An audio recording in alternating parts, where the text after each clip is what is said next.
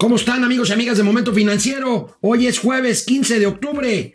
Es día de, 15. de la muerte política de Felipe Calderón y Margarita Zavala, la resurrección de Lester Gordillo y el ascenso a los cielos de Pedro Aces. Oye, yo pensé que era más bien día de quincena. Ese sí hay que celebrarlo, man. O sea, pero mire, hoy, mira, no nos vamos a meter en grillas. Estoy hablando de los tres nuevos partidos políticos que fueron autorizados, pero aquí a lo que nos truje, les vamos a decir cuánto nos van a costar estos oye, tres nuevos ¿cómo que no nos políticos? metemos en grillas? Ya eres enemigo No. del Estado, acéptalo. Ah, no, la verdad no. ¿No? No. Pues bueno, pues sí tienes finta. No, ¿eh? porque además del gobierno quizá, no enemigo, crítico. El. Estado somos todos. Pues, pues sí, estamos en un El estado. Estado somos todos. Entonces, cuando estaba Felipe Calderón, todos estábamos en estado de. ¿De, de indefensión? No. O de ebriedad. No, bueno. Digo. Esto es Momento Financiero. Esto es Momento Financiero. El espacio en el que todos podemos hablar. balanza comercial, Inflación, evaluación, tasas de interés, momento financiero, el análisis económico más claro, objetivo y divertido de Internet. sin tanto choro. Sí, Y como les gusta, peladito y a la boca. ¡Órale! ¡Vamos, réjete bien! Momento Financiero.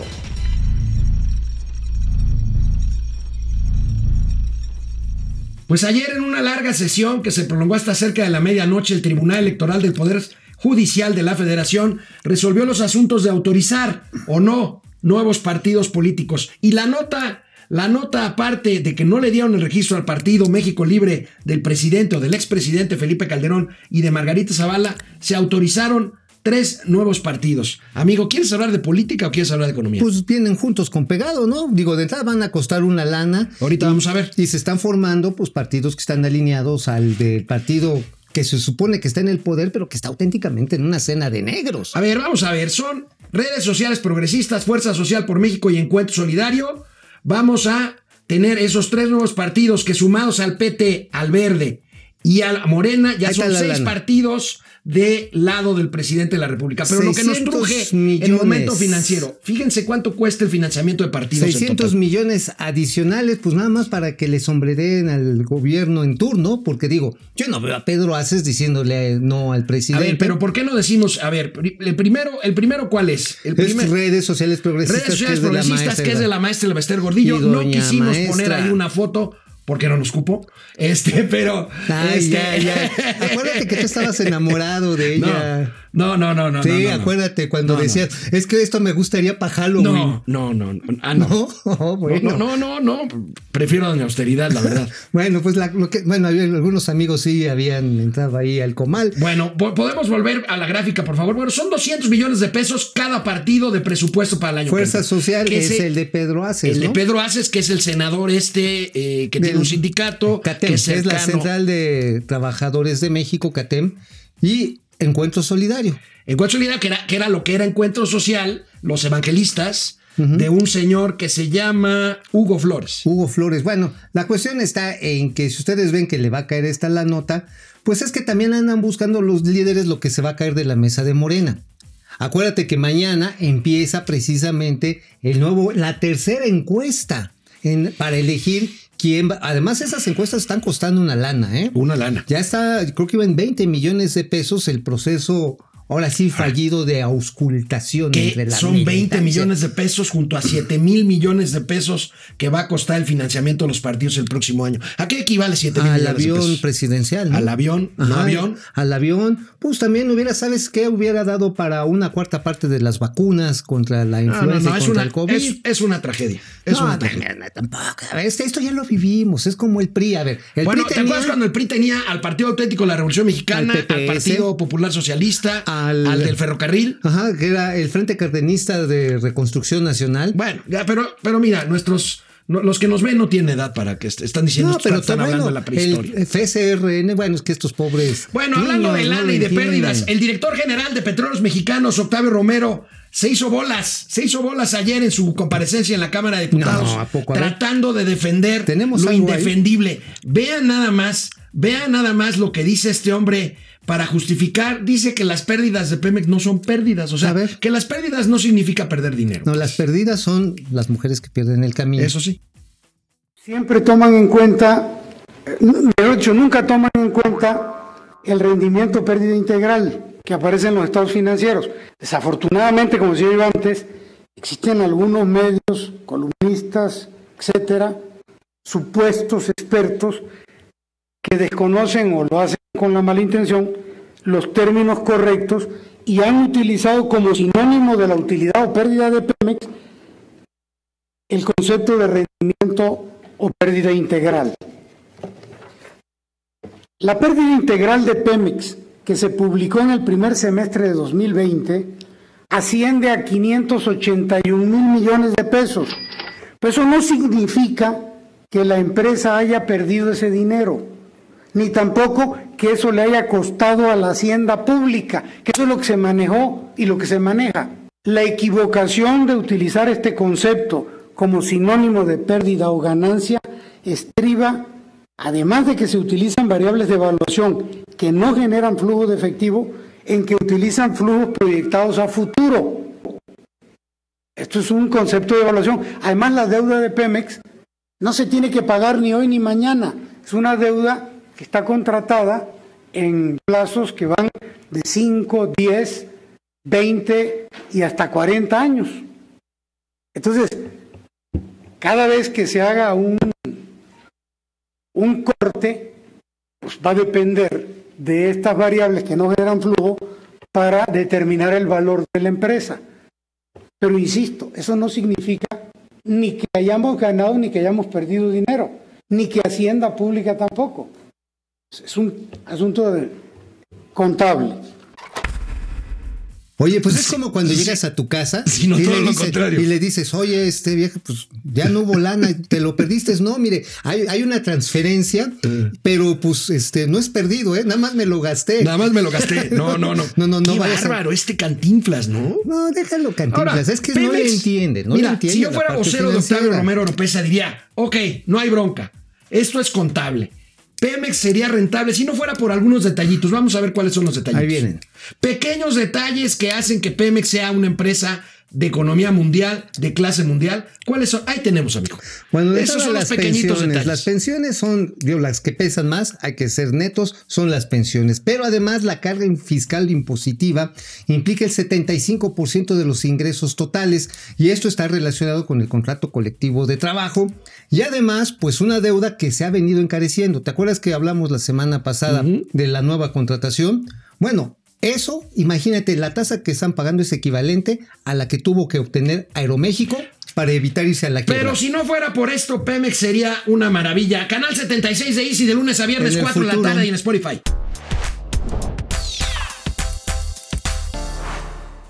Bueno, pues seguimos platicando de Pemex. Por cierto, hablando de estos pues números, 500 mil millones, son casi 600 mil lo que, per- lo- Mira, los que ha depende, perdido depende Pemex. cómo ¿no? lo ves. Ya ves el resultado neto son 680 mil al primer semestre. Ya estamos a ver, ya estamos por ver el tercer trimestre. Probablemente se haya retrotraído un poco por la revaluación. Retrotraído. Claro, la recuperación. Retraído. Retrotraído, porque agarras así como para atrás y agarras no, para no, adelante. claro, a ver, ese concepto existe por- en los mercados cambiarios. Porque el tipo de cambio, acuérdate, se echó un saltito para atrás y ahorita también se fue para arribita. Entonces, esto genera una evaluación adicional a favor cuando se fortalece el peso. Sin embargo, no son pérdidas virtuales, porque el director no. de Pemex Eh, dice que, era- como están en los estados No, financieros, eso no es perder no, dinero. no, no, sí, sí. No, pues, pues- claro que es perder dinero. no, pues por eso, a ver, de otra manera no estarían sacándole pues hasta los buenos días a los proveedores, las adefas asesinas. Las adefas, las adefas, Las que ya adefas recuerdan que son pagos eh, diferidos, Ajá. que siempre están ahí. Pero bueno, el experto Gonzalo Monroy, que ya hemos tenido aquí en Momento Financiero, hace una, una aclaración retrotraída citando al clásico Mauricio Flores. Ajá. Ahora sí, de reversa, mami, de reversa. Aclara el mito de la transferencia de recursos a la tesorería de la federación. Viene. Otro de los pretextos que dio, veamos la imagen, otro de los pretextos que dio el director de Pemex fue que más de la mitad de los recursos de petróleos mexicanos se transfieren a la tesorería de la federación. Y ahí nos dice Gonzalo Monroy con letras Que no. rojas que esto nil, nil, Pastel, nil. Pastel. Ahí está, nada más total de derechos, impuestos y otros. Pues este, pues no, apenas paga el 18.1%. No se le va todo a Hacienda. En otras palabras, aquí Bien. contablemente se está demostrando que nos sale más caro el caldo que las albóndigas. Pues Claro, Ajá. claro, y estamos cerrando la inversión a, a, déjame- a- a personas este, del sector privado y alegan que no han producido nada y la verdad es que están Pero produciendo. también dice que vamos a alcanzar la meta de un millón punto nueve, un millón punto nueve mil barriles. Que al es año. más fácil que Mauricio Flores se vuelva culto y docto y educado que llegar a un millón novecientos mil este barriles de petróleo. Es imposible. Imposible. Es imposible. Va a llegar a un millón setecientos ochenta mil, pero eso sí ya con muchos pujidos, ¿eh? la verdad. A menos que le agreguen, que digan, oigan, es que los el yacimiento de Sama resulta que lo están ahí compartiendo con una compañía privada y agarren toda la reserva y se la sumen. Bueno, ahí está, ahí está la tragedia de Pemex. El secretario de Hacienda y Crédito Público está haciendo, Arturo Herrera, un trabajo interesante de comunicación. Lo tengo que reconocer, lo tengo que reconocer. Ahora, A el ver. problema que tiene el secretario de Hacienda es la situación económica y su jefe, el presidente de la República. Pero bueno, hay que reconocer el esfuerzo de comunicación. Veamos cómo el subsecretario Llorio explica lo que son las reuniones del Fondo Monetario Internacional Muy y del claritas. Banco Mundial que se están llevando a cabo en estos días. Viene por ahí. Hola, mi nombre es Gabriel Llorio, soy el subsecretario de Hacienda. En esta ocasión les voy a platicar sobre las reuniones que durante esta semana realizan el Fondo Monetario Internacional y el Banco Mundial. Estas reuniones se realizan dos veces al año, en primavera y en, y en otoño, y los países miembros, así como las instituciones, se reúnen para reflexionar y dialogar sobre, las, sobre los retos eh, de la economía y el desarrollo global. Además, también hay reuniones bilaterales entre países, entre ministerios de Hacienda o de Finanzas, y reuniones con inversionistas y agencias calificadoras. Desde 1946, los países se reúnen de manera presencial, pero en esta ocasión lo vamos a hacer de manera virtual. En específico, México impulsará una agenda para que estas instituciones apoyen más a los países de ingresos medios, en específico Latinoamérica. A partir de esta semana, México tomará un rol de liderazgo más importante en el diálogo y discusiones globales, por lo que en los siguientes días les daremos más información. Ese escenario es el precioso Parque de la Emperatriz detrás de Palacio Nacional. Detrás bueno, de pues Palacio. Nacional está la primera calle de la Soledad. Dijo el bate Jaime López. ¿Nunca te gustó esa rola? Este sí, pero este está la soledad afuera de Palacio Pues Nacional. por eso, detrás de Palacio Nacional. Detrás de Palacio Nacional Ajá. en el Como patio detrás trasero. de- tiempo están los, Ah, este, bueno. los magueyes. Arturo Herrera, el secretario de Hacienda, también habló y platicó de qué es lo que están haciendo en estos foros virtuales con el Fondo Monetario y con el Banco Mundial. Viene. Y lo que yo les decía es que los países de ingresos medios como nosotros, como Bulgaria, como Colombia, como Perú, no nos podemos dar ese lujo, no tenemos esos márgenes de maniobra ni sociales, ni fiscales, ni económicos. Y que nosotros no hacemos como ellos todo lo que se necesite, sino todo lo que podemos. Y que lo que sigue ahora es para los organismos internacionales empezar a trabajar en una estrategia para, para nosotros, para los países de ingresos medios. México usualmente ha tenido un rol de liderazgo eh, cuando se trata de llevar y hacer, eh, hacer ver la voz de los países de ingresos medio y, y eso es una responsabilidad que- por ello que ahora me toca a mí. El anfitrión de esta reunión esta mañana del G20 fue Arabia Saudita, quien tiene durante este año la presidencia del G20 y se la va a trasladar a Italia a partir de, de- del próximo año. Pero una cosa curiosa que parece, eh, me parece interesante comentar es, en estas reuniones participan estos países a los que yo hacía referencia, más las cabezas de algunos organismos internacionales, como Cristalina Georgieva, la, la- directora gerente del Fondo Monetario Internacional, David Malpass, el presidente del Banco Mundial. Pero justo por eso, de manera inusual, estábamos sobre representados en esta ocasión. Había cuatro mexicanos participando en esta reunión. Con la, representación oficial de México compartimos el tiempo entre, en- entre, entre Alejandro Díaz de León, el gobernador del Banco de México, y yo. Además, hay dos mexicanos más que participan porque son eh, las cabezas de dos organismos internacionales, dos secretarios de Hacienda eh, José Ángel Curría, que es el secretario general de la OSD, y Agustín Cartes, que es el, el director del Banco Internacional de Pagos. Muchas gracias.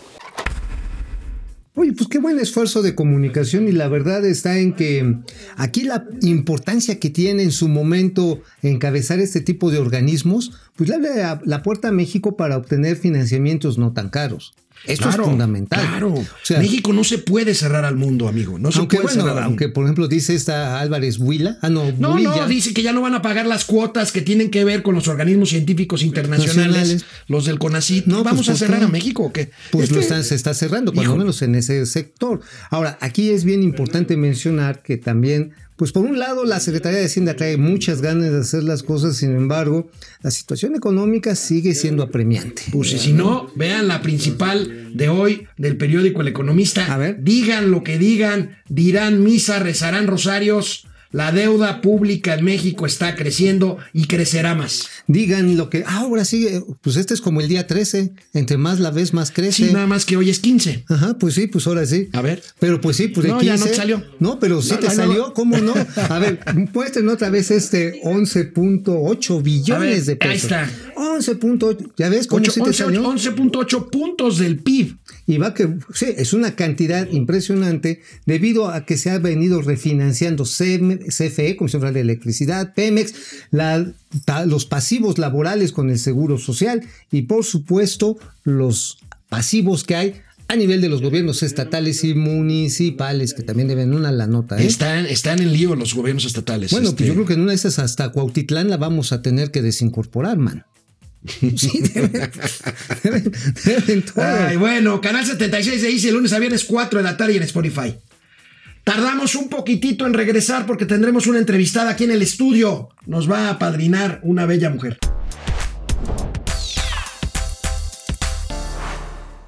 Mauricio Flores Arellano ha estado trabajando en un conflicto, en un diferendo que hay en torno a la constructora ICA. Platícanos, por favor, amigo, de qué se trata. Pues básicamente hay que recordar que ICA ha ido cambiando de nombres porque entró a concurso mercantil hace algunos años, eh, pero pues los pasivos a muchos proveedores no les ha pagado. Se habla de hasta 2.000 juicios de gente que pues les hizo trabajo, les hizo proveeduría y pues nomás no les ha pagado. Pero ya hay gente que dijo, oigan, oigan, ¿qué pasó? Es mi trabajo, es mi esfuerzo y por eso tenemos aquí en el estudio, me da especial, especialmente gusto, una mujer muy arrojada, muy aventada. Estamos hablando de Melina del Carmen Chávez. Melina, muchas gracias. Bienvenida, Melina. Sí. ¿Por qué no nos platicas? Porque ustedes tienen un plantón, ya tienen unas semanas enfrente de las oficinas de empresa SICA. Es correcto. Aquí en la Ciudad de México. Así es. Pues bien, eh, les platico brevemente. Este plantón es por motivo que Ingenieros Civiles Asociados, mejor conocido como ICA, a través de sus 73 años de historia, ha tenido eh, el modus operandi de engañar a sus proveedores. ¿Por qué motivo? Bien, se hacen subcontratos de los cuales se promete en algún momento pago, el cual no se, no se recibe. Y atrás de esto hay muchas familias. Está la sustentabilidad- de muchos más de cientos de familias que han sido perjudicadas por la, por la falta de pago. ¿De, de cuántos proveedores estamos hablando, Melina, y a cuánto asciende los adeudos? Muy bien, pues estamos hablando que por parte de nosotros somos un grupo de seis empresarios, este, el cual tuvimos que acudir directamente a, a las autoridades a hacer sus juicios y tenemos sentencias definitivas. Entonces te menciono yo, aquí tengo los números. Eh, en el caso de ingeniería en estructuras metálicas de los altos, es eh, carpeta. ay, perdón. Sí, no, no, sí. se puede decir carpeta. Sí, sí, claro, sí, quieres decir. 015-2017. Sí, sí, sí. Este, y un segundo se puede cortar tanto por para preguntarle. Sí, no, bueno, no, no, ahorita que nos digan, no, no hay, no, hay, no hay problema. Pero estamos hablando, estamos hablando, ¿tienes más o menos el monto Claro. total de, la- del- del- de los adeudos? Ah, claro, son 54 millones aproximadamente. 54 millones de pesos. Oye, ¿Y pero- se nos deben desde cuándo? Estamos hablando de hace cinco- más de cinco años, unos cinco años, en donde nosotros buscamos incluso la comunicación. Principalmente se buscó la comunicación con la intención de llegar a su gerente, en su caso después su director, después de esto ya el director general, y jamás hubo la mínima intención ni de sus Oye, directores ni de ICA sus- trae, por ejemplo, contratos muy grandes. Claro. En dos bocas, si no me equivoco, trae un contrato como de unos 12 mil millones, 15 mil millones de pesos. Es correcto. Este, pues 54 millones de pesos se me hace que es para ellos como quitarle un pelo a un gato. Así es, así es. Pero La- para ustedes es, es su patrimonio. es su patrimonio y para las, o sea, todas las familias que están atrás de nosotros. Sí, sí, es sí. algo este, eh, en dejarlos en una situación terrible. Pues bien, ICA se dedica no solo a engañar a los proveedores, desafortunadamente también al gobierno, porque ellos se venden con un prestigio de 73 años, el cual han creado diciendo, incluso se jactan al día de hoy de poder decir este, en televisión, la directora Guadalupe Phillips, que ellos son una excelente empresa sustentable, cuando ellos saben que sostienen más de 2.000 juicios, que hay personas detrás de ellos que han sido impactadas en su economía y ellos no sienten en, la- en absoluto vergüenza. Entonces yo siento que somos dos los engañados, tanto nosotros como el gobierno. Si traen sentencias favorables, Claro. quiere decir que en un momento dado pueden ejecutar embargo, ¿no? Sin embargo, cierto, muy cierto, Mauricio, pero es de verdad tan terrible ver que nosotros con actuarios llegamos a los edificios y se negaban, y se negaban. Entonces, ya su, su situación tan descarada, si me permiten brevemente, les he de comentar que ellos tenían sus propios edificios. Hace unos días pasé yo cerca de, de su avenida, en donde están, este, en donde se localizan los mismos. Ya están sin cristales, rotos, todos grafiteados, porque su intención es desaparecerse de un lugar para irse a otro y seguir robando. O sea, ya no tiene intención de dar la cara. Oye, ese me recuerda al síndrome de don Ramón, el del chavo del 8, ¿no? Así es. Que se- Sí, cuando veía llegar al cobrador se chispaba, ¿no? Así es. Oye, pero a ver, hablando de ellos, obviamente estamos hablando pues de los presidentes, vicepresidentes, de los representantes jurídicos de la Así es, empresa. exactamente. Sí. ¿Y qué les dicen así ya cuando, digo, supongo que ha habido esfuerzos de plática, ¿les dicen que les van a pagar o ya de a tiro? Eh, sinceramente no ha habido en absoluto ninguna negociación, son tan descarados que ante su administración del edificio que hoy en día rentan, pues sí reconocen evidentemente las dudas, la- las deudas, pasan uno por uno, a ver, fulano de tal, tanto, tanto, tanto, sí, vamos a ver, y ya a las 4 de la tarde que se, se hizo la promesa el primer día, ya se desaparecieron y no, no es que todavía no tengo respuesta, no hay negociación, no hay interés en absoluto, quiere decir que a- a- ahora sí que ante quien renta, ellos dan la cara, pero ya cuando ellos se alejan, obviamente nosotros estamos en espera de la respuesta, no hay ninguna negociación, no tienen interés. Pues este está bastante, pues ahora sí yo diría hasta raro porque Demasiado. a final de cuentas, si es una empresa que tiene la solvencia económica como para estar en eso, pues en grandes proyectos, bueno, le dieron una concesión, le dieron la desdoblada, tú la conoces la desdoblada con el Tren Maya ya en el tramo 4, Ahora, este, ciertamente ICA, Ingenieros Civiles y Asociados, es una empresa que arrastró, más bien, que tuvo durante muchos años un prestigio importante, Muy- muy que se empezó a venir abajo hace, no sé, recuerdo hace unos 15 años o Más 20 o años, menos, más o que menos. empezó a tener problemas de solvencia, que quebró, que cambió de dirección, y por lo que veo, pues esto todavía no, este, no se soluciona, a pesar de que es un contratista importante de obras del gobierno federal. Correcto. De hecho, es tan grave que dentro de los empresarios que tenemos, uno de ellos estuvo aquí, este, la arquitecta Alejandra Villa, y resulta que ella apenas acaba de dar, de- de dar a luz, se reventó su fuente dentro No del digas, campamento, no una cosa digas. terrible. Allá Nosotros sí, sin condiciones para poderla llevar y ver cómo nos apoyamos para que ella fuera ingresada a un hospital. Eh, otra situación eh, que para mí igual es muy, muy delicada. A- ellos son tan indiferentes que se han atrevido incluso a decirnos que pues le hagas como quieras. Entonces, donde nos llama la ¿A atención. poco les han dicho así de que háganle dicho, como quieran? hazle como quieran, no te va a pagar. Y queremos pedir, exhortar a las autoridades competentes que nos apoyen, porque esto se me hace algo. eh, no Pues es fraudulento, ¿no? Así es un fraude. Pues sí, esperemos que se solucione esto. Y bueno, tenemos una noticia que darles, eh, una noticia importante que tiene que ver con lo que platicamos Mauricio Flores y yo en cuanto a la internacionalización de México, en cuanto a su presencia en foros internacionales. El secretario, el secretario de Hacienda y Crédito Público de México, Arturo Herrera Gutiérrez, acaba de ser nominado para presidir la Junta de Gobernadores del Banco Mundial y del Fondo Monetario Internacional para el año 2021. Oye, qué buena Esta, onda. qué buena onda, ¿no? Esta es la segunda ocasión que un mexicano ocupa este cargo. El anterior fue el entonces secretario de Hacienda y Crédito Público en 1956, fíjense nada más, no, don Antonio. Carrillo Flores. Felicidades Arturo Herrera, felicidades, a México. oye, qué cargazo. esto, esto es lo que queremos. Oye, lo, No. único, lo único que me preocupa, ¿sabes qué es? Que luego el presidente va a decir, no, es que el Fondo Monetario está contra la cuarta transformación. Dices, hello, el presidente es tu secretario de Hacienda. Bueno, vamos a ver, vamos a ver, es Ojalá. presidente del Fondo Monetario y del Banco Gran Mundial por reconocimiento. 2021, gran reconocimiento, felicidades. Y yo quiero agradecer a Melina que haya estado con nosotros, te deseo lo mejor y que se resuelva gracias, pronto. Mujeres su- valientes, ¿eh? Hay varias mujeres verdad. ¿Cuántas son? valientes ahí. Somos tres, cuatro mujeres y este, pues igual también ¿Y hay. cuánto hay tiempo llevan ahí plantadas? Tres semanas, tres semanas. Y estamos Bueno, las pues- 24 horas. Pues cuídense mucho, éxito. Gracias por la oportunidad a ustedes en Momento Financiero, de verdad. Gracias porque ustedes nos den esta oportunidad. No, no tienen- Encantados, encantados. Gracias. Gracias. Nos vemos mañana. Mauricio se va a conectar desde Tabasco a ver qué nos cuenta. Les voy a platicar de dos bocas y hasta tres. Vamos. Momento financiero.